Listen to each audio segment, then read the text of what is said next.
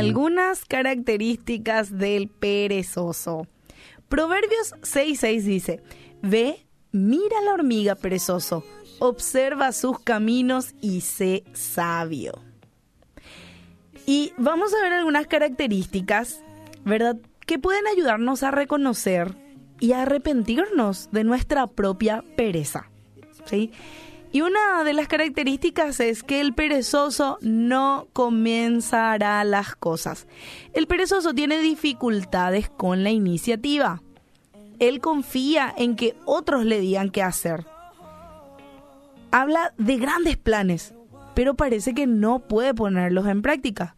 Puede estar distraído por el placer o el entretenimiento, o simplemente puede no estar dispuesto a ensuciarse y a trabajar duro.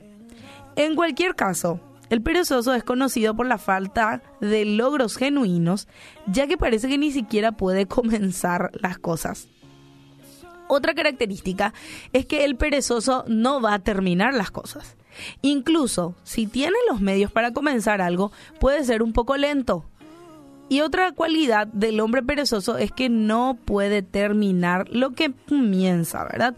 Una vez que se pone a trabajar y se topa con alguna dificultad o resistencia, toda la motivación desaparece y el perezoso se retira a la calma.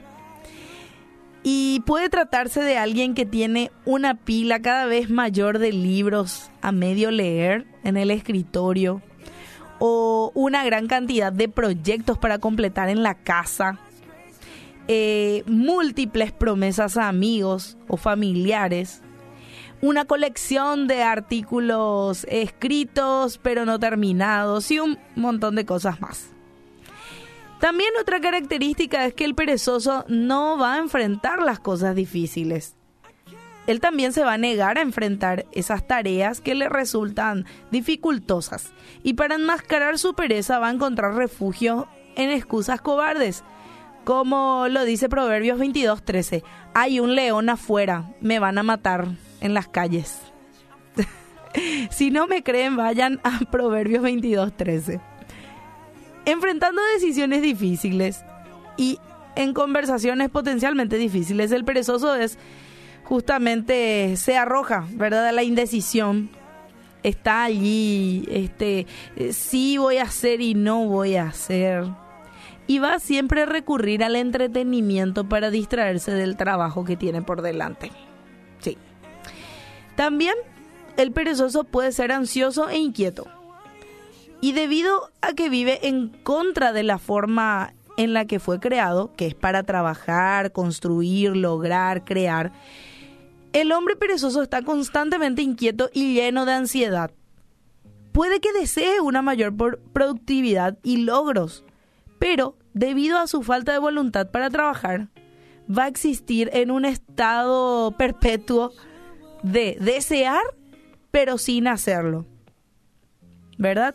Y eventualmente todas estas cosas van a causar estragos a lo largo de su vida, ¿verdad? Porque va a querer empezar pero la ansiedad y la inquietud por otras cosas no le van a dejar centrarse en lo que debe.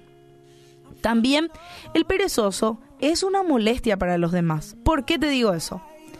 Y, debido a que justamente no está dispuesto a trabajar duro y a desarrollar sus habilidades, tiene poco que ofrecer a los demás.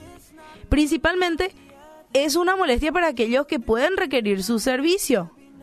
Proverbios 10:26 dice, como el vinagre a los dientes y el humo a los ojos, así es el perezoso para quienes lo envían. Y qué duro, ¿verdad? Poco productivo, desenfocado y preocupado por sí mismo más que por otros. El perezoso puede volver locos a sus empleadores, por ejemplo, y no sobrevivirá mucho en cualquier entorno que requiera diligencia y abnegación. Y finalmente, y lo más triste, es que el perezoso está en la misma clase de la lista de un ladrón y un vándalo. Eso lo dice Proverbios 18.6. Así que no nos engañemos, justamente, porque la pereza no nos lleva a nada bueno. Es un autoengaño, ¿sí? Eh, porque puede presentarse grandes cosas pero cuando sos perezoso cuando te agarra la pereza, no podés disfrutar de todas ellas porque no sos diligente, porque no estás activo, porque en tu centro no está como fuiste creado, fuiste vos creado para producir, para trabajar, para estar siempre activo y para mostrar a otros también a través de tu vida la luz de Cristo.